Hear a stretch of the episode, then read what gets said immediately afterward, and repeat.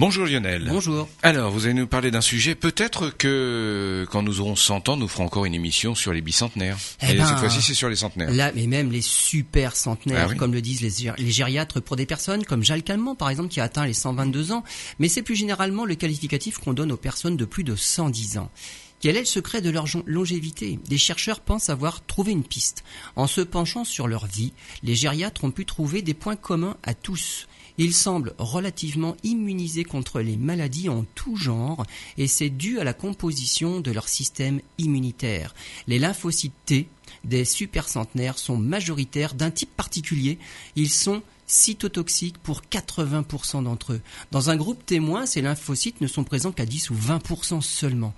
Chez eux, des cellules non cytotoxiques à l'origine le deviennent pour devenir majoritaires et uniquement par clonage à partir d'une seule cellule mère. Les super centenaires sont de bons modèles de vieillissement en bonne santé, un sujet fondamental dans nos sociétés. On comprend déjà un peu mieux maintenant comment ces personnes sont naturellement protégées contre les maladies et même contre le cancer.